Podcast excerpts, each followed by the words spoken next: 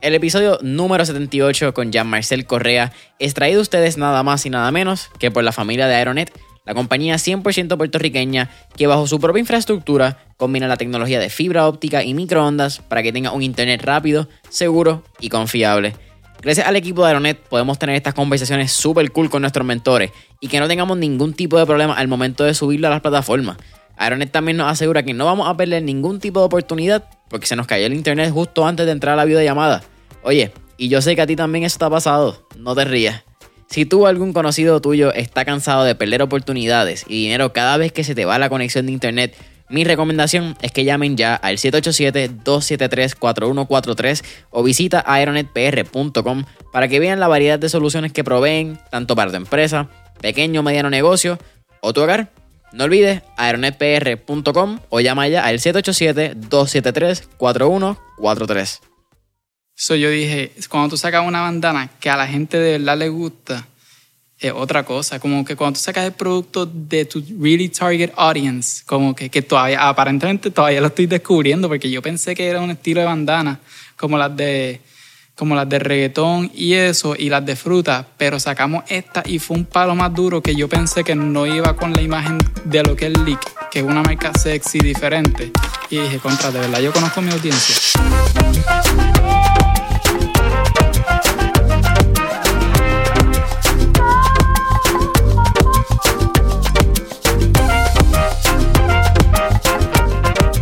¿Qué es la guía de familia? Mi nombre es Jason Ramos y bienvenido a Mentores en Línea, un podcast donde hablamos con los empresarios e influencers responsables por las marcas más destacadas, para que así conozcas quiénes son tus mentores en línea. Y en el episodio de hoy me acompaña el veterano, nuestro episodio número 6, Jean Marcel Correa, fundador y CEO de Leak la marca favorita de tu mascota. ¿Qué es la que hay, papi? ¿Estamos activos? Hacho, estoy súper pompeado, mano. Yo he querido grabar este episodio de nuevo muchas veces. Estoy súper motivado. El primer episodio la gente todavía me escribe y me dice, lo he escuchado y yo, qué cringe, Dios mío. Yo tengo un terror a los podcasts por eso mismo, porque todo lo que tú digas en ese momento se queda para siempre. Eh, es bien loco, ¿verdad? Porque a veces uno habla de eventos o dice ayer hicimos o el sábado hicimos pero ese evento fue en noviembre, ese episodio fue en noviembre 27. Fue justo cuando estaba empezando para el Gen 7 y fue casi un año ya, un año y un, año y un mes. Algo así, sí. bueno, cumple el mes en una semana. Y eso se siente como... Ayer. Ah, literal. Es que yo siento que la cuarentena fue como que el 2020 fue enero, febrero, marzo, cuarentena. Y ya como que no hay ningún otro mes que valga. Es que fue como que ese episodio, break de Navidad, terremoto, después mil cosas, pandemia. ¿Cuál fue, ¿Cuál fue el último evento que tú hiciste presencial antes de pandemia? El último evento presencial. No me recuerdo exactamente el último, último, último. Creo que fue en Arecibo, algo de mujeres, que estaba la comediante Pavón. Ajá. Y me recuerdo que la pandemia en Puerto Rico empezaron a cerrar, que yo estaba en la fila con los del nido, que íbamos a hacer, y dividimos un espacio en el boat show. Estaba Salón Boricua, el nido, y yo estaba afuera y ellos me textean en la línea. Ellos están como dos carros más adelante y me textean, el evento se va a cancelar, vamos a devolverle el dinero a todos los que ya dieron el depósito. Gracias a Dios yo no había dado depósito todavía. Y literalmente eso fue yo creo que un lunes o martes. Sí, porque nosotros cerramos, nosotros Puerto Rico, el 16 de marzo. Y yo me acuerdo haber hablado contigo ese mismo fin de semana. Que, que bueno, la, la orden ejecutiva creo que fue el jueves, miércoles anterior del lunes. Y nosotros hablamos y, y, está bien al garete porque me puse a escuchar nuestro episodio que aquí en el episodio número 6 está en Spotify, está en Apple Podcast. Creo que en ese episodio hablamos más de tu historia, hablamos de, de dónde sale el leak, cómo sale el logo, tu jerky, tu chitsu, que son como que la inspiración original. Y algo que tú mencionabas es que uno de tus miedos más grandes era ver cómo tú hacías sostenible el, el, lo que es Leak y lo que es la marca a través de e-commerce solamente. Y ustedes eran súper presencial antes de eso. Tú mencionas en el episodio que tú a veces hacías cinco shows, seis shows a la semana. No, literal. Imagínate en la posición que yo estaba. Eh, estaba anunciando una pandemia. Están cerrando eventos presenciales.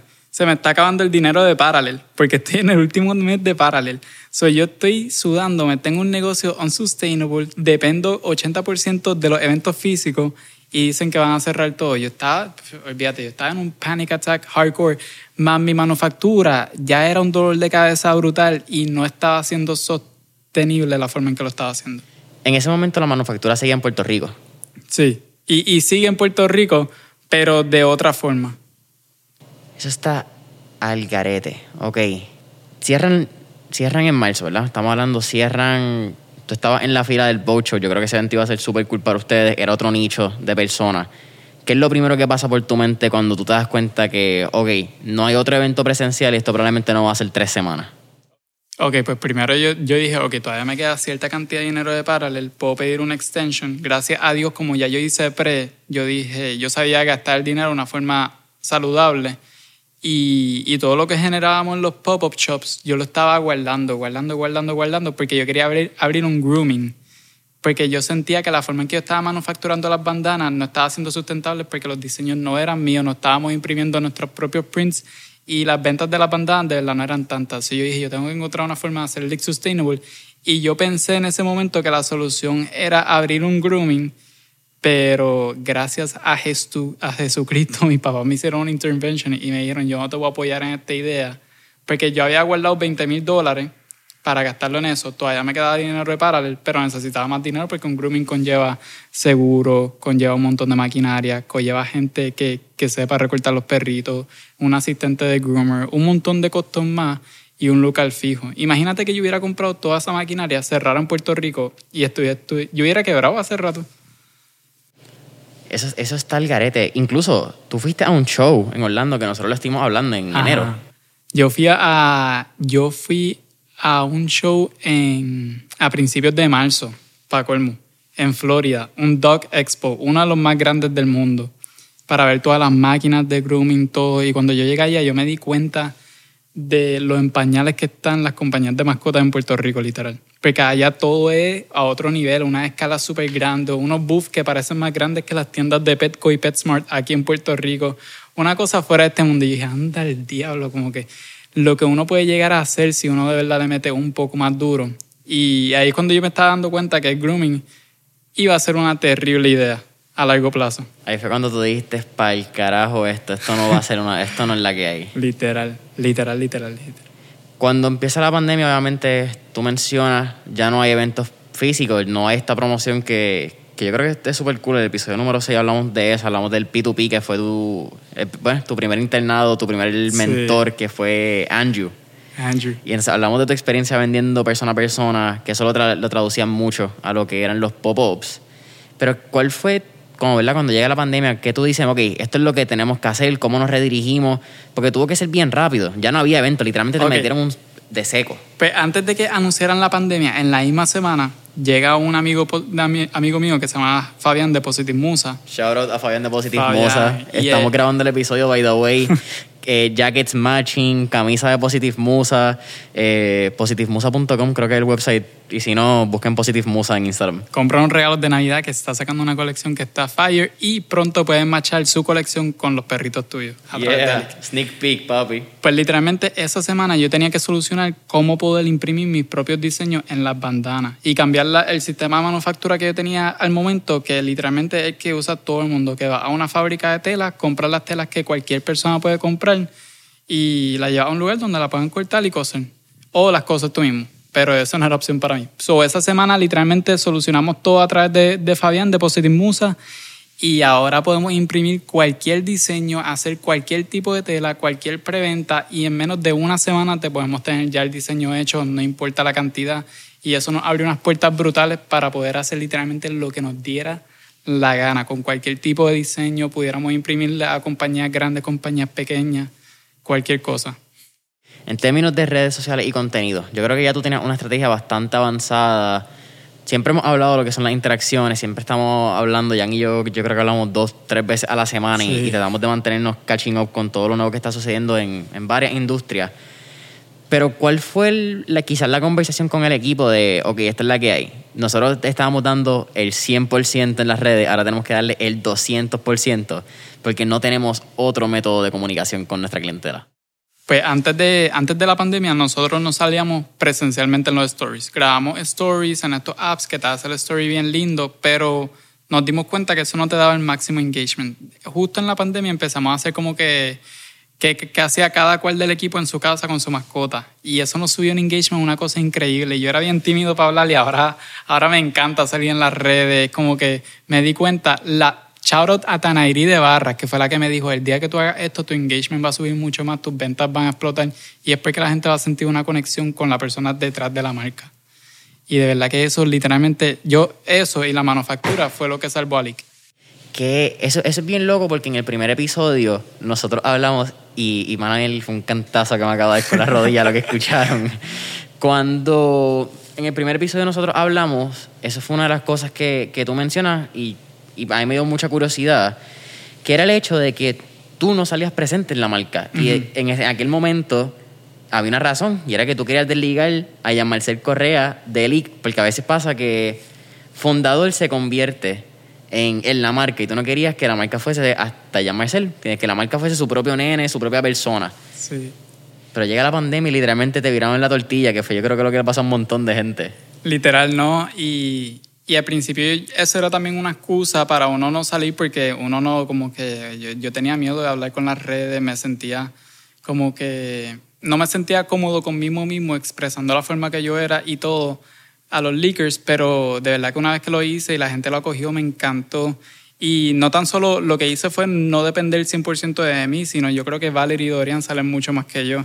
Especialmente Valerie, que es como la community manager, que es este término nuevo de que ahora las compañías, este término lo aprendí por los de señor Paleta, por Lennon, que él es el community manager de ellos, y empecé a hacer un poquito de research y, y pues le designamos ese rol nuevo a Valerie. Es bien loco porque antes, no, quizás mencionamos 10 años, pero si vamos un poquito más, 15 años para el 2005, cuando las redes sociales estaban empezando a surgir, uh -huh. pues tú eras un, un, social media manager o quizás era un digital marketer. Llega el 2010, entonces era un social media manager que se especializa en Facebook solamente. 2015 eres el, creador de contenido, que eres el que hace las fotos, y social media manager el que se encarga de la comunidad. Entonces ahora tienes un marketing specialist, un eh, content creator, tienes tu community manager, tienes el que te hace el email. Es como que todo está tan y tan y tan segmentado que lo hace bien particular. Literal, pero no te creas, aquí todavía el... Aquí está segmentado, pero todo el mundo hace un poquito de todo. Lo mantiene...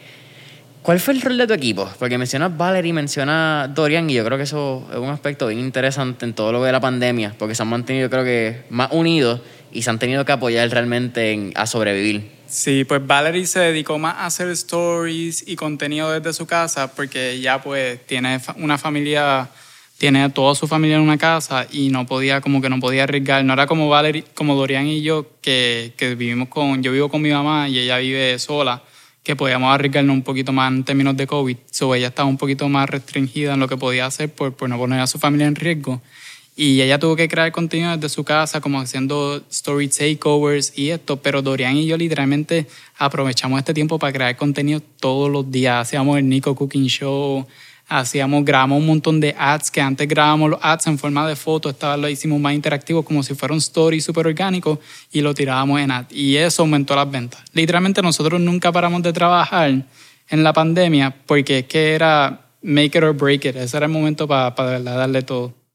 ¿Tú pensabas que iban a tener el response que tuvieron las ventas en la pandemia? No, para nada más. Yo completamente en shock. Pero también no se lo debo todo a la pandemia, se lo debo a varios cambios que hicimos, como lo de nosotros salir más, a la forma en que hacíamos los ads lo cambiamos un montón, a los prints. La primera bandana, literalmente la primera bandana que sacamos de nosotros fue la cuando Bad Bunny había sacado el disco justo antes de la pandemia, de Yo hago lo que me da la, yo hago lo que me da la gana. Ajá y sacamos una bandana de la canción de Elia Anuel que decía brrr y un conejito como que estilo nosotros. Y esa bandana partió un nivel que yo no lo podía ni creer. Desde ese momento ustedes también empezaron a sacar más bandanas que sí, antes. No. Ustedes empezaron a customizar lo que estabas diciendo, tenían control de manufactura y podían hacer cualquier tipo de print. Literal, estábamos todas, nos prometimos como que todas las semanas sacar una bandana nueva. Ya, ya no seguimos el mismo paso tan frecuente porque es que es too much y a veces si una bandana no se mueve bien, pues tengo que esperar a que a que esa bandana se vaya del, del, mercado. Y eso también lo mencionamos en el primer episodio, que era que tú tampoco hacías en las bandanas a una escala para que todo el mundo tuviese la misma bandana. El propósito uh -huh. es que tengas una, una, cantidad selecta y que los perros pues vayan matching y vayan con su estilo. No es que pues, todos queremos tener Bad Bunny, pero tú imaginas que tú vas tres perritos y de momento los tres tienen la misma bandana. Es como que, the fuck happened here? Literal. Eh, Y una de las bandanas que partió fue la de la bandera de Puerto Rico. Esa bandana como que hizo que un montón de puertorriqueños se identificaran con la marca y que en el otro lado fuera Santurce 21 y que la, la esposa del dueño del equipo nos dijera como que vamos a hacer algo con el equipo de Santurce 21, que se tuvo que... Lo hablamos y nos reunimos con el equipo de, de los cangrejeros y tuvimos que posponerlo porque no, pues por la pandemia no se hicieron los juegos. Pero como que el apoyo de los puertorriqueños ha sido un montón. Esa bandana tiene otras historias también que no vamos a mencionar, pero qué loco, ¿verdad? Quizás como mientras uno va creciendo, los problemas también van creciendo. No, ah, Dios mío. Últimamente yo me he dado cuenta que mientras, uno, mientras más chavo uno hace, más uno gasta. Es como que yo, yo no puedo ni, ni creer de dónde, como que es wow. Uno hace dos pesos más y tienes que gastar la misma cantidad. Es como que, la- es como que el, el- el side effect, el efecto secundario Literal. de, de crecer, eh, es bien loco. También en la, en la cuarentena, creo que algo que lo- los destacó usted un montón fue la cantidad de colaboraciones que pudieron hacer, particularmente pues, con otros startups. En este caso, nuestro episodio número 56. Vamos a darle shout a Jaime Acosta de Pinta Gelato. Cuéntame un poquito de eso. Pues ese collab fue súper mágico porque primero ellos me dijeron, mira, vamos a... Jaime me llamó y me dijo, pienso sacar estos mantecados caninos. Ahora que tuve la pandemia tengo más tiempo para desarrollar el mantecado. Es un poco más costo efectivo, es de 5 onzas. Yo creo que los mantecados de ellos son de 16. Son mucho más grandes los mantecados de humanos. Sí, la pinta full. Ajá. Y me dijo, son más costo efectivos, son a base de agua. Esto es literalmente mantequilla de maní con el sabor que le hagamos. Y es un concepto único que no hay en el mercado de Puerto Rico y creo que no hay en el de Estados Unidos de ponerle una tapa como si fuera un gelato de verdad de, de perrito. Como que de humano, pero para perrito. Y él me dijo, ¿podríamos poner una nevera allí? Y la nevera es completamente eh, de, como que él no las dio, pero es de ellos como que no nos hizo cobre, no nos cobró la nevera, no nos cobró el wrapping. Yo le dije, dale, lo hacemos si la nevera es rosita y si le ponemos leak. Y ellos estaban, no podemos hacer rosita porque no va con la marca de nosotros. Y yo le dije, pero ustedes tienen un pinta gelato rosita de ustedes, no es rosita de nosotros, pero transamos con ese rosita. Porque si se pone rojo, la gente va a empezar a confundir. Como el neon sign me salió medio rojo, yo no quería que confundieran que yo no sabía distinguir mi rosita. So, yo estaba así es rojo, no me ponga en la nevera. Y como yo a veces soy así medio hardcore, pues ellos dijeron, pues dale, transamos con el rosita de pinta y nos fuimos así. Y los mantecados han sido un palo. Ellos, ellos tienen en varios groomers, pero los groomers usualmente no tienen el acojo que nosotros tenemos socialmente, como que nosotros dependemos más de Instagram porque somos un e-commerce, so tenemos una comunidad un poco más grande que los groomers, que usualmente son unos clientes fieles y locales. Y literalmente los mantecados se han vuelto unos bestsellers y ahí es cuando yo le dije, yo literalmente le callaba un vaso, vamos a sacar una versión de nosotros, vamos a sacar una versión de nosotros y así fue como se dio. La versión de ustedes es fresa. Es fresa. Ma- Mantequilla de maní con fresa. Y yo quería que Nico fuera la cara. So, literalmente sale Nico en el mantecado. Que también eso es una de las cosas que en la pandemia yo leí duro a Nico. Nico se volvió oficialmente la cara de Lick. Que antes no, no lo usábamos tanto como ahora. Literalmente todo, todo el contenido, como no podíamos usar perros de otras personas, era Nico all the way. Claro, porque eso es lo que estábamos hablando en, el, en ese primer episodio, que hablábamos de cómo tu misma comunidad era quien te creaba el contenido. Tu comunidad tenía un, yo creo que una, una afinación bien grande con, con cómo tus clientes se identificaban con la marca. Que habíamos hablado también que más que vender una, una bandana, un estilo, tú vendes una alegría, tú vendes una emoción para que los dueños de los perros vean a sus perros felices. Es como un trickle down effect bien al garete. Pero Nico no solamente se convierte la cara en redes sociales, también ustedes empiezan a hacer las estrategias de los banners. De Nico te amo. De Nico te amo, eh, que tenga un bonito día. Que by the way, si eres de Guaynabo, por favor dile que no quiten los, de, los banners. Literalmente en Guaynabo no duran ni un día. Ya ese pueblo está baneado para mí para banners. Tienes que. Sa- San Juan es el pueblo que, que no, que le importa. Yo contraté un truck de estos que se sube literalmente la mano, todo, y lo pusimos en un palo en el expreso. Y yo dije, Dios mío, si pasa un guardia, yo me voy preso hoy o un ticket súper alto. Porque esto literalmente había una, la que estaba corriendo para alcalde con Natal, Ajá. Pues ella tenía dos banners en el expreso y cada vez que pasábamos yo decía, Dios mío, ese espacio está perfecto porque a mí nunca se me ocurrió esto.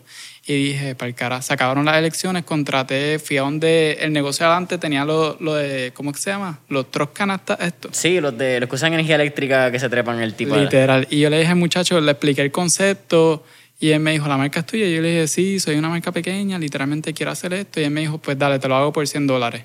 Y yo, perfect. Buenísima. Y, y el tipo bregó súper bien, me tomó fotos para promocionarlo en las redes sociales y, y nos ayudó un montón, literal. Esos banners se quedan ahí para toda la vida, hasta que los arranquen. Ese es el banner que está en el Expreso de las Américas, al frente de Eco. Literal, cuando pasa Ecos, está ahí mismo. Lo Claro. vas a ver de un lado y volviendo del otro también lo vas a ver. Porque me, me parece bien loco porque es una estrategia bastante tradicional, para no ponerle old school. Sí. Pero ustedes estaban bien enfocados en lo digital y de momento dijeron, mira, esto puede tener un efecto. Y yo creo que es bien cool, particularmente si unimos el punto, no solamente de los banners, pero también de los carros. Más que un... Más que quizás un, un call to action directo, estás creando un brand recognition. Estás creando una- un reconocimiento de marca a largo plazo que, mano, cuando la gente ve ese carro rosita pasar, no tienen que saber qué es ni qué hace. Pero es como que, ok, es el leak, el mismo que estaba allá arriba, como que... Literal, y no, esto era más un experimento porque yo veía a Rompón, Rompón tiene unas ventas brutales y Rompón se mueve mucho en el mercado tradicional. Y yo dije, yo soy un e-commerce, de verdad, con esto puedo hacer algo diferente y puedo hacer algo como lo de la campaña de Nico 2020, que fue Nico corriendo para gobernador, eso tuvo un auge brutal. La gente hablaba de Nico 2020, que estaba toda la milla de oro ahí, y yo dije, contra, si hago algo mejor organizado, más grande, a mayor escala, ¿qué podría pasar? Y se me ocurrió decir todas estas frases super cute como que te amo. No era nada de como que te ven- vendo bandana o vendo esto. Eran cosas para alegrarte el día y que te diera la curiosidad de qué es Leak y ir más allá y buscar.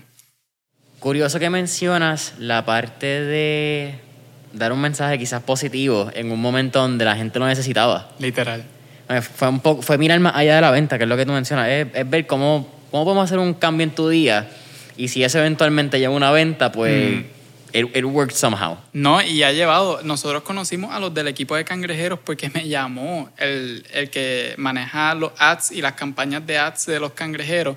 Y él nos dijo, ah, vi el banner, yo vivo en los paseos y vi el banner de Nico diciendo te amo con la bandana de Santurce 21. Y yo dije, aquí me jodí yo con una demanda. y dije, a diablo. Y me dijo, me encantaría hacer el Día de la Mascota con Lick con el equipo de los cangrejeros. Y ahí es que empezamos a hablar de toda la organización. Lamentablemente no se dio este año, pero el próximo año la idea es que si tú tienes la bandana de Puerto Rico y Santurce, tú entras gratis a los juegos de los cangrejeros con tu perrito.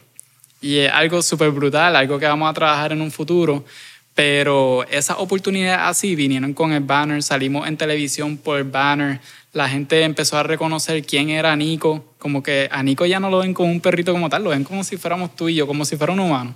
Bueno, Nico fue, Nico es la superestrella, hace unos días estábamos aquí y, y seguimos, by the way, shout out, eh, la última vez que grabamos fue desde Parallel Team. Desde Parallel Tú Team. mencionaste, estaba empezando la generación 7. Un año y un mes más tarde estás en tu oficina, estás en, en tu espacio en la calle En Serra. Santurce. Que si alguien me hubiera dicho que yo hubiese estado aquí un año después de que Jason y yo hablamos, yo no me lo hubiera creído en un millón de años. No me lo hubiera creído ni en marzo de la pandemia. Papi, te acabas de dar el mismo cantazo que yo. Eh, Ustedes abren con la pandemia. No, abrimos. Yo estaba trabajando desde la oficina de mi mamá, desde un conference como esta misma mesa que estamos, que es extremadamente larga. Y yo estaba ahí con Nico, Olimpia y a veces Zafira, Valerie y Dorian. Y mi mamá empieza a arrancar su negocio de nuevo y ella me dice, mira, ya es too much, esto está afectando la forma en que yo trabajo creativamente, no tengo espacio. Y si tú quieres crecer de verdad, te tienes que arriesgar y coger tu propio espacio. Tu Y- mamá de linda manera te dijo, arranca para el no, carajo. ella me dijo que me tenía que ir para julio. Y yo dije, anda, y empezamos a buscar, llamé a una gente, yo no me quería ir de la avenida Andalucía porque es una avenida súper transitada, quería estar cerca de mi mamá.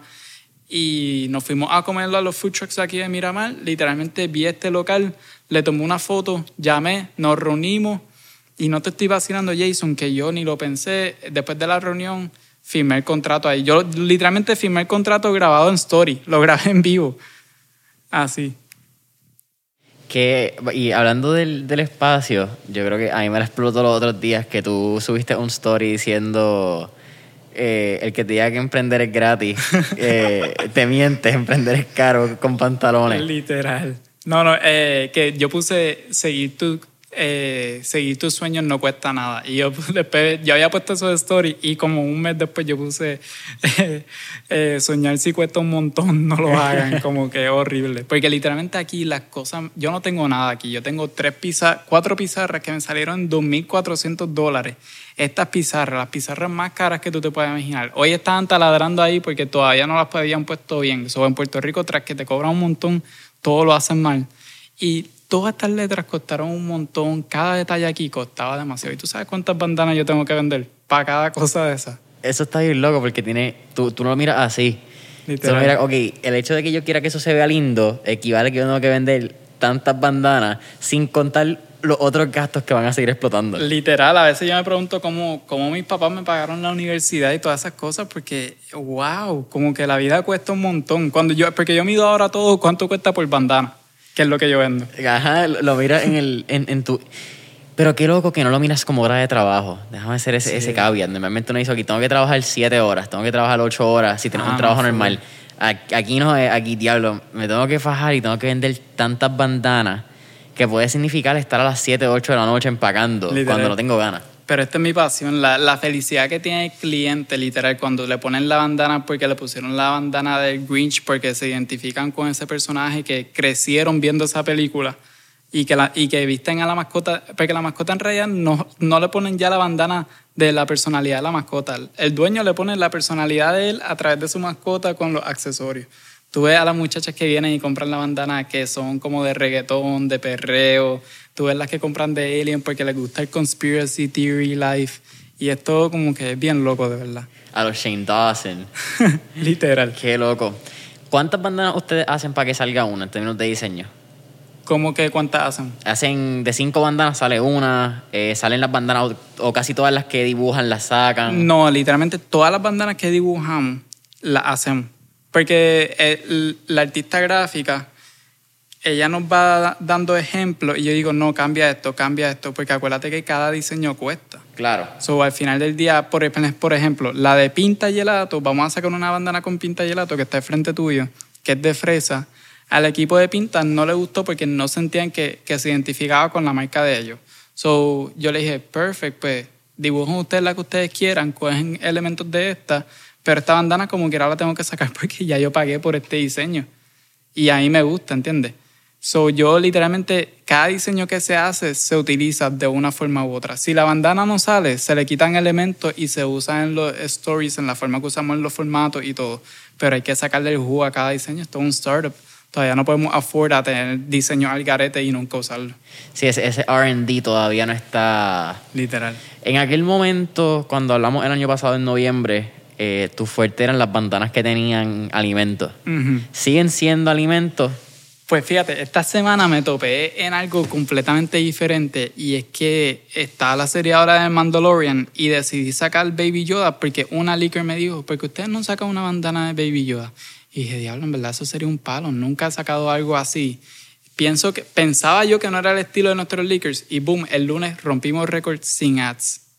So yo dije, cuando tú sacas una bandana que a la gente de verdad le gusta, es otra cosa. Como que cuando tú sacas el producto de tu really target audience, como que, que todavía, aparentemente todavía lo estoy descubriendo, porque yo pensé que era un estilo de bandana, como las de como las de reggaetón y eso, y las de fruta, pero sacamos esta y fue un palo más duro que yo pensé que no iba con la imagen de lo que es Leak, que es una marca sexy diferente. Y dije, contra, de verdad, yo conozco mi audiencia. Que también. es- Eso es bien loco porque, como tú mencionas, no. Te pone hasta dudar si tú conoces esta Literal. audiencia. Es como que, what has happened here? No, y que más hombres compararon esta, porque a los hombres pues, se identificaron más con su mascota, les dio mala niñez. Es- Fue como bien diferente. Me hizo como que ahora las bandanas que estamos diseñando para este 2021, ahora pues no, no sabemos bien por qué línea nos vamos a ir, porque como que esta de Baby Yoda fue diferente. Quizás tiene que ver también con tendencia y, y el hecho de que, que está in Mandalorian. Pero está cool porque si es en, en- en hecho, ¿verdad? Si es in, fact, eh, tiene que ver por la fiebre que hay de Mandalorian, por las personas, puedes empezar a identificar ciertas tendencias eventualmente y or- organizar a largo plazo.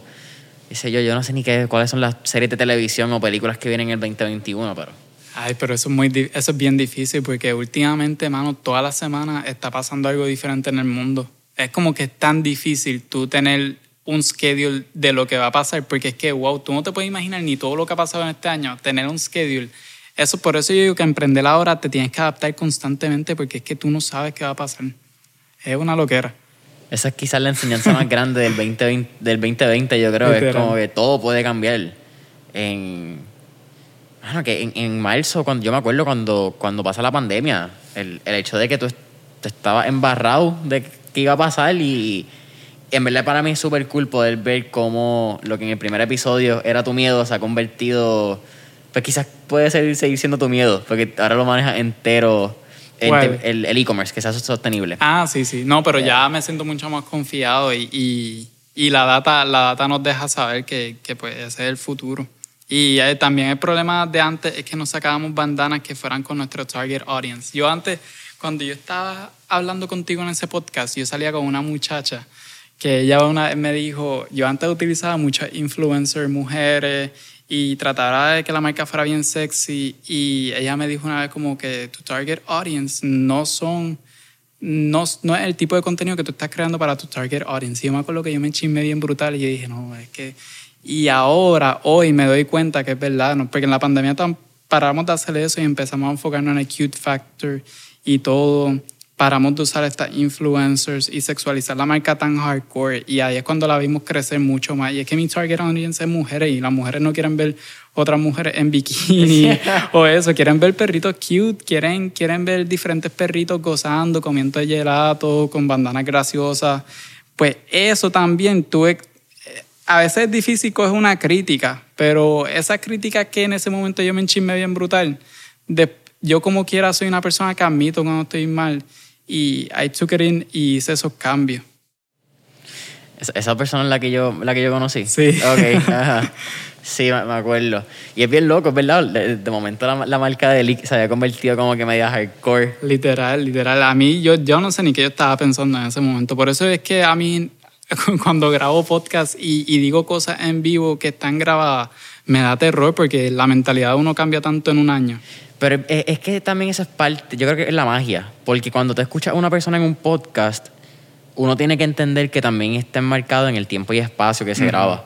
En la, y más en un startup, cuando tú tienes que, que correr un e-commerce que cambia tan rápido por las temporadas, yo creo que el 2020 nos enseñó y nos dejó saber que las cosas son a día a día. Pues, la, las- como tú dices, tú cambias bien rápido de mentalidad, pasan eventos que te hacen cambiar y también sería bien injusto de nuestra parte, yo creo que escuchar estos podcasts de hace un año y juzgarnos, porque era otro mindset. Sí. Habías pasado por X experiencias que ya las, las viste desde casi un tercer punto de vista omnipresente y dice, wow, en verdad que esa no era la que tenía que hacer, pero qué bueno que lo hice. Literal, literal. Este 2020, este 2020 me enseñó muchas cosas y fue eso. Paramos de sexualizar la marca. Nosotros no, mm, ya no quería usar tanto influencer externo. Lo empecé a usar recientemente un montón de influencers para promover otros productos porque ellos tienen un reach brutal y muchos influencers, como que hay influencers para todo tipo de marca. Pero ahora tratamos de que el propio equipo seamos los influencers de nuestra marca. Que nosotros hablemos, que Valerie sea la que hable, que Dorian, yo, Nico, y no depender de terceras personas que después, si no quieren trabajar con nosotros, pues nos echamos porque la gente la identifica con esa marca. ¿Has, has tenido ese, ese problema de que identifiquen otros perros con la marca y que ya no trabajen contigo? Pues varias, varias personas pensaron que Carolina Isabel era la dueña de, de Lick. Como que, o me decían, ay, y Carolina, y esto, como que, y ya yo no estaba haciendo tantas cosas con ella. Y no fue un problema, pero yo dije, nunca había pensado como que, wow, yo la puse tanto que la gente identificó que ya ella trabajaba y era parte del equipo de Lick. Que también eso tiene una, una responsabilidad añadida a ti como marca, de Sí. que si un influencer es la cara o es un, un ambassador de una Ujú. marca, cualquier cosa que haga esa persona al garete tiene una repercusión en la marca indirectamente. Literal. Y yo tampoco había pensado en esas cosas ni nada de eso. Que, y yo me acuerdo cuando Carolina estuvo en el, me imagino que fue el Pre-18 Demo Day. Sí, ella fue el primer motel. yo me acuerdo ese evento todavía cuando ella salió gritando atrás que era Go Lickers. sí. Todo cool, ¿no? Eh, Son, wow, ¿ya cuándo fue ese evento? Eso fue en mayo. Eh, No, ese evento de Pre-18 fue en septiembre, porque yo creo que fue a final de septiembre, me acuerdo, porque literalmente mi runway se acababa. Si yo no entraba a Parallel, generación 7, yo tenía que despedir a Dorian. Me acuerdo porque literalmente se acabó el evento y me quedaba una semana de dinero en el banco para que el Lick no muriera. Empezó Parallel y me llegó el primer cheque. Y yo, uff, como que fue tan close que yo, a veces yo digo como que, wow, yo he estado bendecido tantas veces porque es que no es ni natural. Sí, pero es que esto, yo no sabía esta historia y eso que tú y yo hablamos, yo creo que bastante, tú y yo hablamos Mm, demasiado. Un montón. Pero yo, yo no sabía esta historia. Yo no sabía la parte de que sí, diablo, Liga estuvo a punto de, de, de no existir varias veces.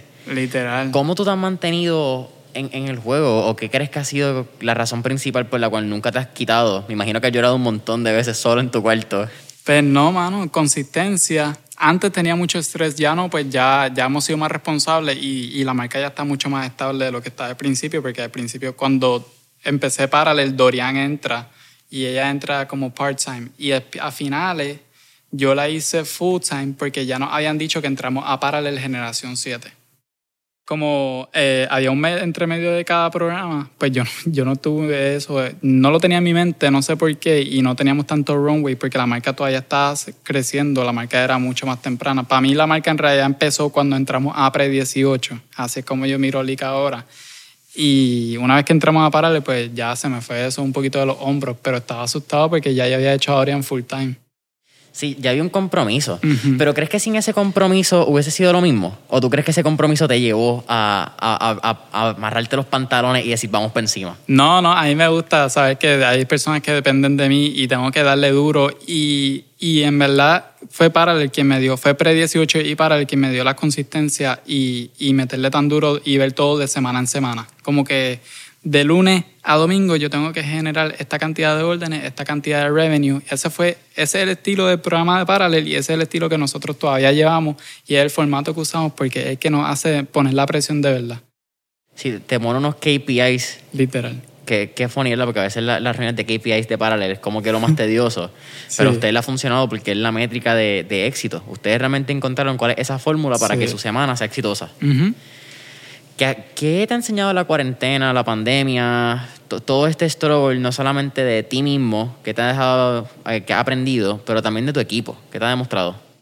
Pues nos hizo organizarme más, como puedes ver en la pizarra, tuvimos que organizarnos una vez que llegamos aquí porque si no nos organizábamos nos dábamos cuenta que botábamos un montón de tiempo o tiempo que podía ser valioso creando contenido, que no tenemos que estar los tres en el mismo lugar para hacer cada cosa, que es lo que yo digo, como que no tenemos que ir los tres a hacer esto. Tú puedes ir a crear contenido, tú puedes estar haciendo órdenes y yo puedo estar haciendo esto otro. Y es como que dividir el tiempo de una manera un poquito más responsable. Antes te gustaba que estuvieran como que los tres bien presentes. Y no, y todavía me encanta, a mí me encanta. Eh, si tú nos sigues en las redes, tú sabes que tratamos de hacer todo en equipo y ir a todas las experiencias juntas porque usualmente son bien divertidas. Pero, pero sí, trato de hacerlo menos ahora porque es un poquito irresponsable. Y ahora que tenemos este lugar físico y las oportunidades literalmente pueden llegar en cualquier momento. Yo fui a Sole los otros días y estaba J-Max, que es el hermano de Lunay. Ajá. Y yo le dije, ven para acá cuando termines de comer. Y yo dije, wow, si yo no hubiera estado aquí presente, yo me hubiera perdido esta oportunidad y tener esta exposición a estos followers nuevos. Es, es loco y raro a la misma vez, ¿verdad? Porque yo creo que la suerte existe. Yo creo que el Sí. término suerte existe. Pero para mí la suerte es cuando la oportunidad, eh, se encue- ¿cómo es? la, la oportunidad y la preparación coinciden en un momento de tiempo y espacio. Y yo creo que eso es eso mismo. Tú estabas preparado, tú estabas en el momento, no te cogió de sorpresa porque tú sabes qué tenías que hacer. Pero esa oportunidad, te- el tiempo, el destino hizo que eso sucediera. Sí. Pero no es un tiro a lo loco porque ya, ya Marcel se llevaba preparando para eso. Ya Marcel había estado jugando alrededor, se había preparado para que esto fuese eso. No, pero fíjate, tú dices lo de la suerte y yo creo que no. Yo creo que las oportunidades están todos los días. Yo pienso que todos los días hay una oportunidad. Un día en la pandemia, en la pandemia tratamos de crear contenidos todos los días y esto. Y un día yo estaba yendo para mi casa y yo vivo en los árboles de Montelledra y en el puesto de gasolina yo veo que hay un muchacho sentado y yo digo, ¿será ese Lunay? Comiendo mantecado. Y yo andaba con los tres perros y yo dije, ok, aquí la suerte puede ser que yo andaba con los perros. Pero cualquier otra persona hubiera dicho, ay, no lo voy a interrumpir, lo más seguro está como que comiendo mantecado relax, gelato o açaí express, que es Ajá. açaí. Y yo dije como que, no, yo tengo que tomar esta oportunidad, olvídate que sea un poquito irresponsable de mi parte, de que le esté quitando el tiempo libre que él tiene. Y yo le dije, ¿me puedo tirar una foto contigo y mis perritos? Y esa foto rompió niveles, yo nunca había llegado a ese reach y yo dije, wow, la oportunidad, literalmente la oportunidad de que yo pasara y viera a Lunay ahí. Y no hubiera estado pegado en mi teléfono y eso. O, o que Nico empezara a ladrar y tú, Nico, cállate la boca. literal, literal. Igual con el chucheto, así fue como yo lo conocía en ese puesto de gasolina. Ese puesto de gasolina yo lo veo como una bendición. Esa es tu mina de oro. Yo siempre paro y echo gasolina ahí porque tú nunca sabes qué persona reconocida pueda estar echando gasolina ahí o, o haya una oportunidad. Así fue como el chucheto lo conocí. Yo le dije, mira, chucheto. Y él me dijo, hola, ¿cómo estás? Voy a tener un perrito. Y yo le dije, pues pasa por nuestra tienda la semana que viene. Y así fue como empezó la relación con él. Sea, ahora tiene dos perritos. Creo que uno se llama Mary Jane y el otro... Y Waxy Millones. Millones. ¿Qué son esos dos perros que son? Eh, ¿Miniature Bulldogs? No, Frenchies. Frenchies. Ujú. Son gorditos, son chulos esos perros. Sí. ¿Qué, ¿Qué te emociona más para el 2021, bro? Mano, que por fin vamos a poder vender. Si tú vienes con tu perrito y tu perrito no tiene ningún tipo de accesorio, va a poder ser liquor de principio a final, ya sea en el leash, ya sea en el pechering que estamos desarrollando, ya sea en los putbacks, ya sea en un montón de variedad de bandanas.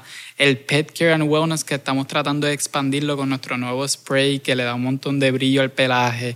Es un, un spray que es más como un splash, que no es tan fuerte, eso se lo puedes aplicar a diario el Paw Bomb, que es nuestro bestseller. Es como que, que literalmente es como un mini PetSmart, un really mini, mini, mini PetSmart local donde tu mascota puede ser liquor y identificarse con cualquier estilo de principio a final. Háblame un poco de lo que fue desarrollar ese producto, que, que yo creo que esa es como que tu, tu especialidad, el desarrollo de productos. Pero es diferente porque una cosa es desarrollar el mismo producto y que como que hacer los artes. Ajá. En esta te tocó desarrollar fórmula, te desarrolló trabajar como otras personas de la mano. Un producto que quizás no era lo que se acostumbraban, aunque tenían el jabón, que también Ujú. era con una colaboración con Barra. Pues sí, este producto yo no quería que fuera una colaboración con nadie, quería que fuera de nosotros propios. Y el que me dijo lo de la idea fue Stefan inicialmente. Shout out Shout a. Stefan Digital. Él me dijo como que, bro, se te vende súper bien el Pop y el Pop on the go porque tú no lanzas algo como un spray donde la gente no tenga que bañar tanto a su mascota. Y literalmente eh, estuve investigando, investigando y encontré una fábrica en Cagua. Y me reuní con la fábrica que, pues, pura coincidencia, es una de las fábricas que le desarrolla a una de las marcas que está en Walmart. So yo dije, ok, ya esta gente es experta en lo que en el área de mascotas. Y de ahí estuvimos trabajando la fórmula con ellos. Nos tardamos aproximadamente como un mes y después yo dije, ok, ya tenemos todo esto. Ahora es desarrollar un label súper lindo que después se pueda utilizar para desarrollar los jabones en barra y se complementen. Que sea la, la combi completa Literal. para el perrito. No, y que quede bien hecho y que no haya ningún error para ordenar un montón y bajar ese costo de, de manufactura. ¿Y tú quisiste manufacturar en Puerto Rico o fue la, la primera opción que salió? No, fue la primera opción y de verdad no veía a Estados Unidos ni otro país viable por el peso de mandar los sprays. Como un montón de líquido, si no me tendría que mandar el líquido aparte, no sé, sonaba como un dolor de cabeza brutal. Y aquí ya, pues si esa, esa, si esa fábrica, si esa compañía que ya está en Walmart lo utiliza ellos, pues yo dije, contra, pues. ¿Entiendes? Ya ellos hicieron el, el search for me, así que Sí. el research for, por mí, así que lo voy a hacer yo aquí. Ya, ya por lo menos está validado. Si meten la pata, no va a ser conmigo solamente. Literal. Háblame también de. Bueno, yo creo que en general has tenido un montón de colaboraciones en los pasados meses. Tenemos un shout de la familia de Postcon que estuvieron haciendo con el Netflix and Chill. Sí. Tuviste también la colaboración, la colaboración más reciente con Red Mango, que estuvo súper cool. Era el Popa Cup. Compraba un, un cup y te regalaban la bandana edición especial. Ajá. Eh, ¿Qué otra colaboración has tenido? Pues te voy a decir cuáles han sido mis favoritas. Y hay colaboraciones que, están, que fueron como que por un periodo y hay colaboraciones que, que se quedan para siempre. Como la de los jabones de barra, yo pienso que son un collab que yo creo que se va a quedar para siempre, porque el jabón se mueve súper bien, ambas marcas, yo la miro a ella y yo la veo a ella como la meta. Yo pienso que ahora mismo en Puerto Rico, a decir algo bien bold, yo pienso que ella es el e-commerce más grande en crecimiento y de los más grandes actualmente en Puerto Rico. Me gusta el, el, el boldness y que lo diga. Sí, no, y es la verdad. Y hay gente que yo se lo digo y se quedan, no, no te creo. Te lo aseguro que ella es de los más grandes. Pues ese, yo la admiro a ella y quiero seguir trabajando con ella porque pienso que somos dos marcas que tenemos la misma visión a largo plazo. Eh, Arecife y yo todavía nos intercambiamos prints a cada rato. Él sacó unos trajes de baño de un print mío. Él- yo voy a sacar unas bandanas la semana que viene de un print de su traje de baño nuevo de tie-dye. Y así porque me encanta. Un intercambio súper fácil, nada de contratos, nada de, de copyrights y todos estos issues. Es súper fácil. Tú me mandas el diseño y yo lo hago. La colaboración de Pinta me encantó. El único problema que yo siento es que si lo metes en supermercado, pues, pues ya no, va a ser, no voy a poder ser tan competitivo en esa área. Claro. Y pues ese es mi único issue, que sigan expandiendo los puntos de venta. Prefiero que se quede lo de mascota pequeño para yo seguir siendo el rey en esa área. Porque si lo metes en un supermercado, pues ya no, me, no vale ni la pena tener la nevera aquí. Sí, es que se ha convertido en, en quizás en una atracción adicional Ujú. poder venir a, a la tienda de Eli y hacer el pick-up de tu pinta de gelato. Literal. Que by the way, tienes tres sabores más. Tienes el de fresa, el de banana. El de banana, el de pollo y el de tocineta. No, y a veces la gente viene solo para el gelato y terminan comprando otras cosas. So es como un hook. Sí, el... Qué loco, ¿verdad? Por- Porque hace un año nosotros estábamos hablando y, y yo creo que ni en nuestras mentes ni en nuestra lo que era más grande hubiésemos pensado que íbamos a tener una nevera con mantecado de perro. Literal. Yo nunca pensaría tener una nevera así y menos de canino. Y menos con pinta. Nunca me ido trabajando con pinta porque cuando yo estaba empezando Leak, y yo creo que la, la vez que yo apliqué a Parallel, que a mí no me cogieron en la generación 6, ellos estaban entrando. O sea, yo los veía a ellos como una marca unreachable que yo nunca iba a poder collab. ¿Cuánto? Nosotros tuvimos a, a Jaime Exacto, yo le dije en el episodio 56, 56. Qué loco, 50 episodios después del tuyo, exactamente. Literal. Eh, it's a small world, ¿verdad que sí? No, y que nunca te limite, eso es lo más importante, que no dejes que tu pensamiento te limite. A veces, el- una de las cosas que yo más trabajo es yo mismo no limitarme. A veces yo digo, no, no, a veces uno mismo se pone las limitaciones y tiene que uno mismo decir, no, cállate la boca, tú puedes hacerlo y no, no te chiquites tú mismo. ¿Crees que es algo que pasa normal cuando uno es empresario o, o tiende a pasar mientras uno va creciendo y viendo, wow, como que yo todavía estoy como que a mitad de Mount Everest, de lo que yo pensaba? Full, hay gente que yo siento que tienen un potencial brutal y se limitan a veces por, porque ellos mismos se pusieron las limitaciones. Es algo que yo le dije al de Positive Musa, Fabián. Él es uno de mis mejores amigos y yo trato siempre de hacer cosas con él. Y yo le dije, bro, salen los stories que tu, tu engagement va a subir mucho más. Y el primer día que él salió, que lo grabamos aquí con Stefan Digital y se volvió cliente de él ahora, eh, rompió récord en views y en votos en su Instagram. ¿Qué, qué habrá? Bueno, es la, es la ciencia de humanitizar o whatever sea el, el anglicismo de humanitize a, a brand. Que, no sé, quizás era el elemento de nostalgia de una persona. ¿Qué carajo sé yo? No sé, yo estaba escuchando un podcast de Chente esta mañana y él dijo como que ya hoy día si tú eres un artista y eres talentoso, tienes 25%. Tú tienes que ser influencer también o tú tienes que poner contenido personal porque la gente quiere saber más allá de lo que es tu compañero, de lo que tú representas, sino tu vida personal y sentir un tipo de conexión con quien tú eres. Pero es que eso está al garete también, Sí. porque yo creo que tú, tú pierdes mucha libertad cuando tú eres un, influencer y compartes toda tu vida. Como que tú pierdes mucha privacidad. Estás, dando a cambio. Mano, para mí una de las cosas más privilegiadas que es tener una, una paz interna y saber que no le debes nada a nadie y que nadie tiene que saber el café que te tomas por la mañana, ni cuándo vas al baño, ni quién está en tu casa. Pero eso es lo que quieren conocer. Es como Literal. No, y se vuelve un poquito como que afecta cómo tú te sientes. Si ese día tú no tuviste tantos views o tus ventas han bajado, tú te sientes triste y aunque tú no quieras o no, tu- tus emociones están atadas ya a la cantidad de views, como lo la película que, que, que ahora está de Social Dilemma. Y uno no, quiere, no lo quiere admitir, pero es la verdad, como que ya uno se vuelve adicto a todo eso. Uno, uno es completamente adicto y uno tiene unos, unos rushes y unas alzas y bajas de dopamina que están completamente ligadas a, a los likes. Todavía, cada vez que tú pones, tú estás constantemente chequeando likes. cada día más y más. Y si no lo hace, uno dice, ok, voy a parar. Pero es que si paras te vuelve irrelevante y tu marca muere. Es como que Wow, yo no, yo no, yo no pienso mucho en esto porque te puede, te puede volver loco de verdad. Es, es que yo creo, y esta es mi opinión, que Facebook, Instagram, TikTok son igual de cabrones que los bancos.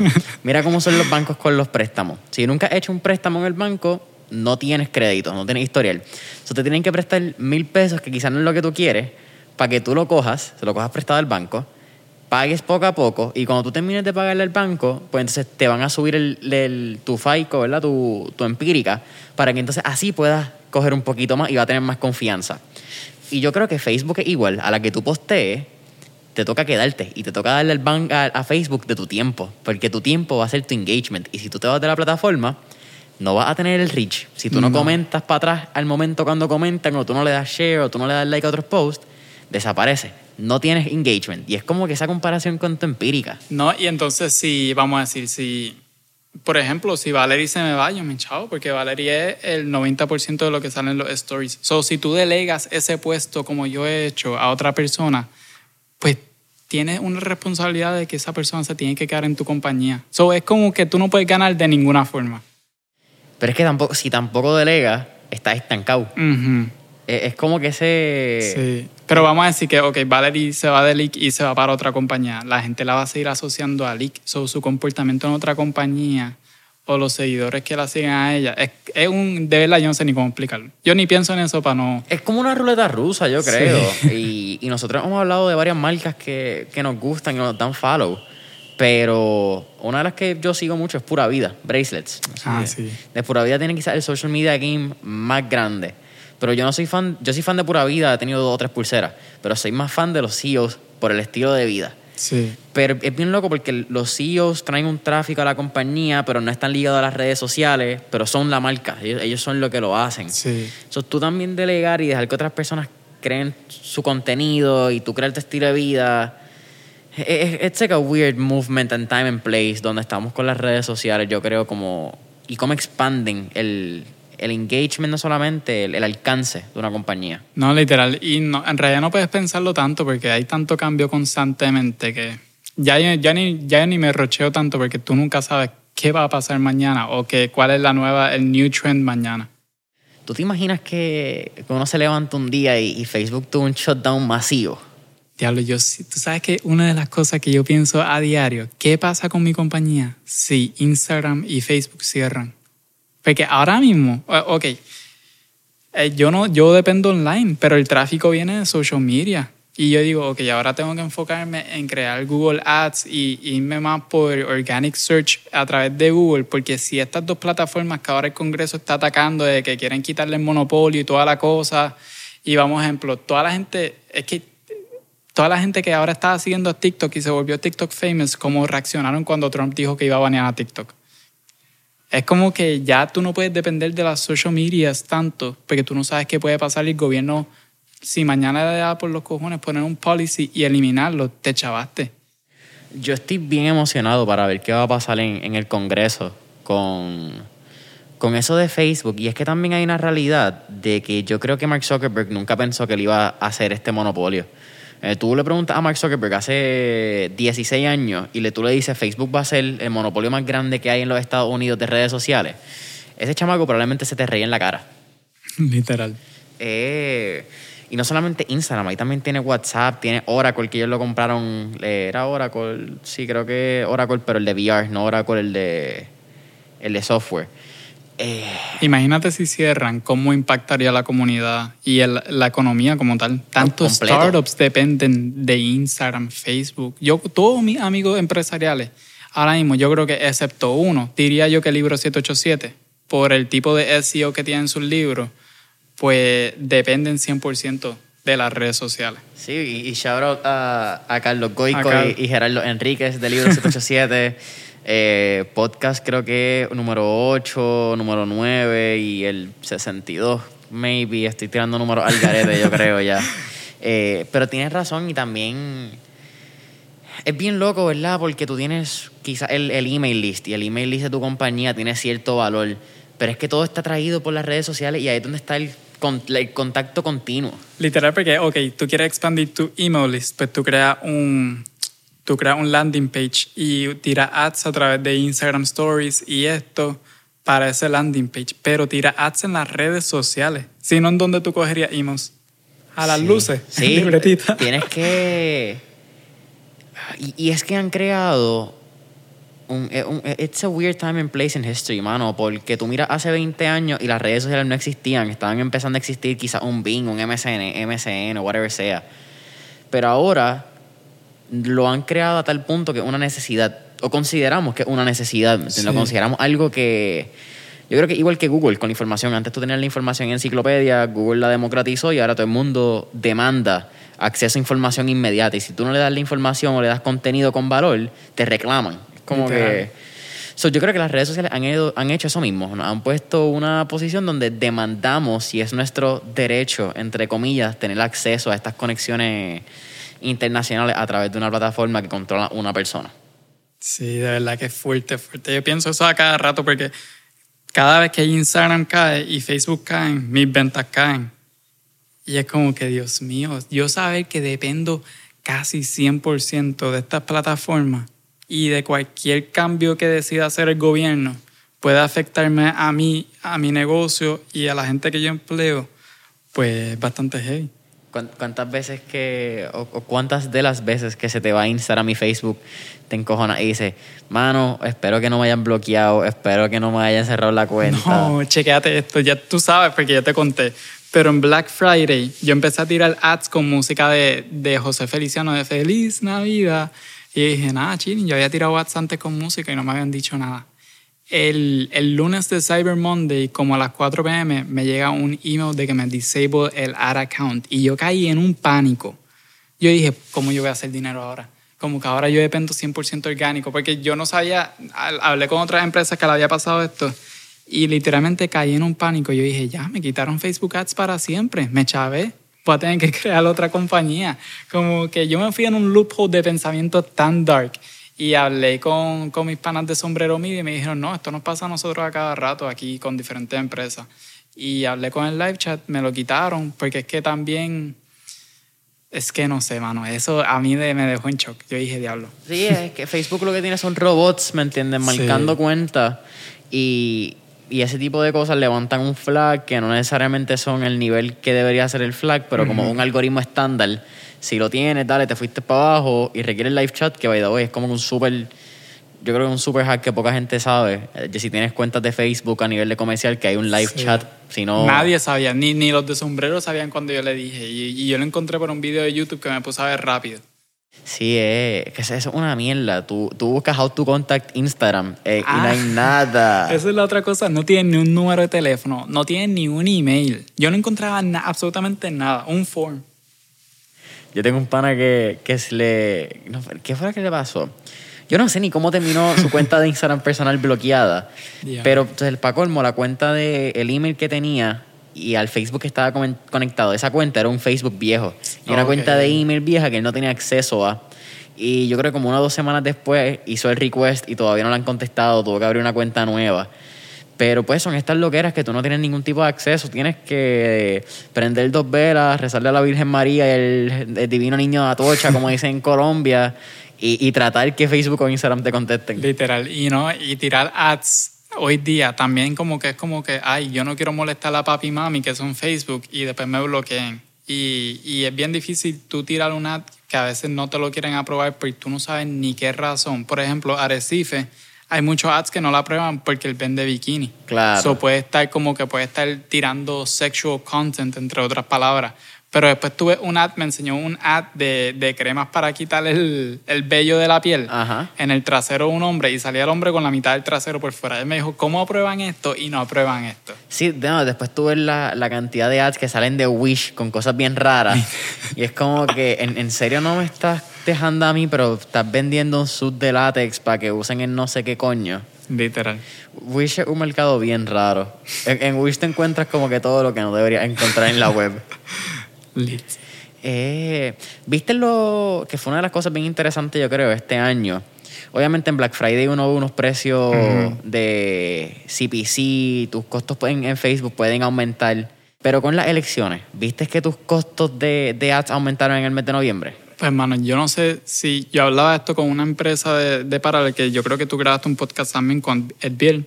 Ajá, Y ¿qué vas es que Bow? yo no sé si es que eran las bandanas que yo estaba sacando en ese momento o qué, pero los ads no estaban pegando, mano. Era unos, unos cost per purchase algaretemente altos. Eh, de verdad que esa época fue bien difícil porque yo no sabía si era el contenido que yo estaba sacando o es que los ads estaban algaretemente caros por la cantidad de gente que estaba invirtiendo en los ads y, y todo esto. Bueno, en, en las elecciones nada más, cada, cada candidato, Pence y, y Trump, sin contar la cantidad de representantes y senadores, cada uno se gastó más o menos un cuarto de millón, un cuarto de billón de dólares en ads. 215 mil a 235 millones de dólares en anuncios. Y eso está al garete, porque eso es un volumen que tú lo ves en un pico. Y si nos vamos a enero pasó, creo que Bloomberg en total se gastó 1.1 billones en su contienda de primarias que no llegó a nada. Pero Literal. Y eso afecta un montón a los pequeños comerciantes que no pueden gastar tanto dinero en, en advertisement online. Y esa fue una de las razones por qué las campañas de los banners fueron un éxito. Y porque nosotros cogimos y dijimos, ok, si está pasando todo esto de la política, pues vamos a aprovechar y, y hacer algo medio ridículo y gracioso que tenga el potencial de irse viral. Y lanzamos a Nico como presidente y se llamaba Nico, ah, como gobernador y se llamaba Nico 2020 y el legado, el, el, como que el slogan era lamer, ladrar, ladrar y libertad. Porque el de los populares y el de los PNP, el de los PNP creo, que es estadidad, pro- progreso y otra cosa. Ajá. Y el de los populares es pan, tierra y libertad. pan, tierra y libertad. Y me quedé como que, que está loco. ¿Hay quien alguna vez ha leído esto y pensado pan, tierra y libertad? Cabrón, fue hecho en el 1900, ¿cuánto? ¿Qué? 1950 y pico, creo que fue el, el partido. Mano, pan, tierra y libertad era, era lo que tú querías en aquella época. Sí, yo me tiré lamer, ladrar y libertad. Y Valeria estaba, no, no deberías de tirar libertad porque va a ofender a esta gente. Y yo le dije, ay, Valeria, hoy día a mí ya no me importa nada. Literalmente a la gente, a la gente se le olvidan las cosas de hoy para mañana, de hoy en una hora. So, literalmente mi pensamiento hoy día, que maybe cuando escuche este podcast en un año o grabemos el otro, yo voy a decir, Dios mío, qué lo que era yo estaba pensando. Literalmente ya a mí no me importa nada porque a nadie le importa nada y todo el contenido lo consumen y ya mañana se va a virar otra cosa. Tú me mencionaste eso, me vi hace par de meses cuando, cuando estuvimos aquí en, en Leak y a mí se me quedó. Y eso, eso fue como que algo, wow, como que Jan Marcel tiene un montón de razón y, y me marcó. Cuando tú dijiste eso, a veces nosotros pensamos que subimos un story, mayormente story porque el post se puede quedar y la gente lo ve eventualmente. Pero el story decimos una estupidez o decimos algo que, que, ah, espérate, no sé si salí bien o esto.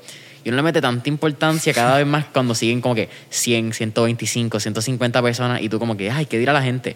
But people don't really give a shit. Literal. Como que lo ven, maybe se ríen un minuto, se lo compartieron a dos panas, se rieron y ya, it, no pasó más nada. No, y a veces yo pienso que mientras peor lo haga, mejor porque más gente se lo va a compartir. A la gente le encanta el morbo. Mientras a veces yo digo, voy a hacer esta ridícula o voy a decir esta lo que eran leak, a ver cuánta gente le da share.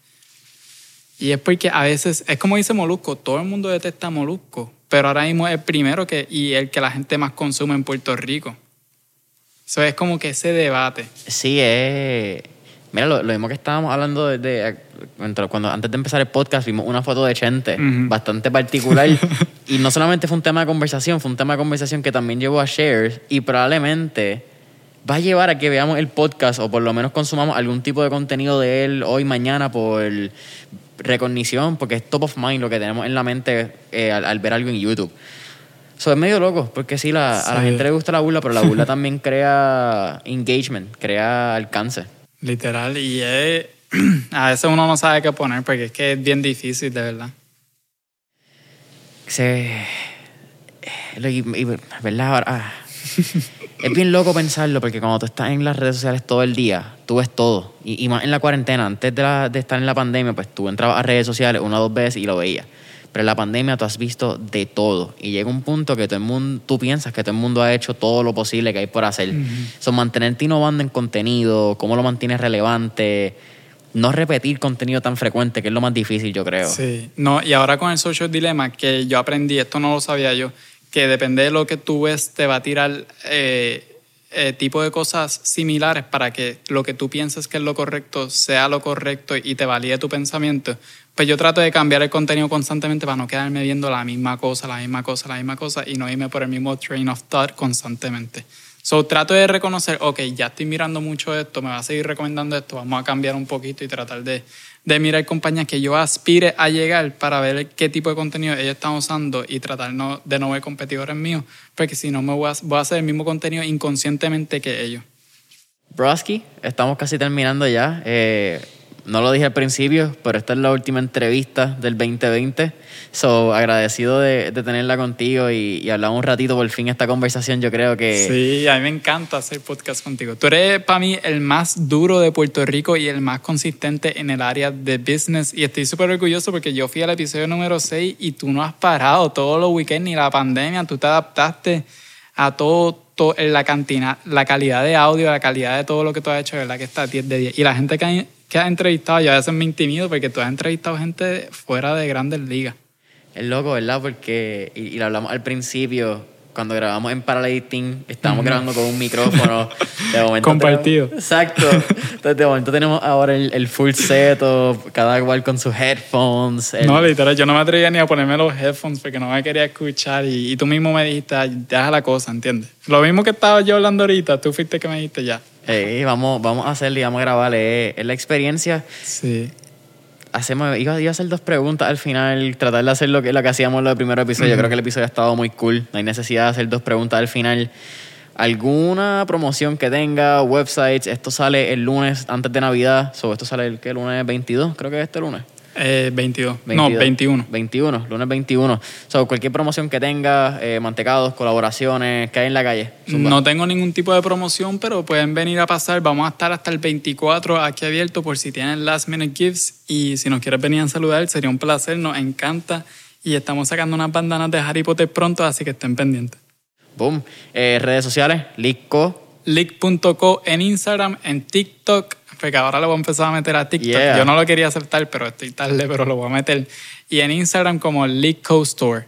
Que después En vamos- Facebook, en Facebook. En Facebook. Después vamos a hablar de, de TikTok. Yo creo que hay un par de cositas. Creo que los influencers de perros, aunque a mí me salen uno o dos de vez en cuando, tienen un alcance estúpido. Literal, no. Y, y ya, de verdad, tuve que admitir y tuve que quitarme esta mentalidad boomer que yo estaba teniendo de no grabar TikToks, pero vamos allá. La plataforma no se va a ir y simplemente va a seguir creciendo y creciendo y creciendo. E- esa fue la conversación el año pasado. Como que TikTok realmente será algo a largo plazo o qué va a ser. Yo creo que nos temblaron las rodillas cuando Sí. Trump dijo se va a ir. Y entre hablando claro, yo estoy seguro que tú tuviste un sort of relief. Tú como que, yes, se va para el carajo esta aplicación, no tengo que usarla. Viene. Literal, yo estaba gozando porque para mí es tan complicada la aplicación, pero nada, es como dice Molusco, estamos, este es el presente y porque hay gente que dice, no, TikTok es el futuro, no, TikTok es el presente y nosotros estamos atrás. Mano, eh, again, gracias por, por el episodio, gracias por estar aquí. No, gracias a ti, de verdad, me encanta esta plataforma que tú has creado y estoy loco para ver cómo nos vemos de aquí a un año ambos. ¿Verdad? Al- al- al- en el primer episodio dije, eh, repetimos esta, esta entrevista en tres o cuatro años, pasé en un año, creo que el 2020 fue más que un año para sentarnos a hablar de. Literal. Recuerden, Facebook, Instagram, leak.co. Familia Mentores en Línea, saben que pueden conseguir a Mentores en Línea en Instagram y Facebook como Mentores en Línea.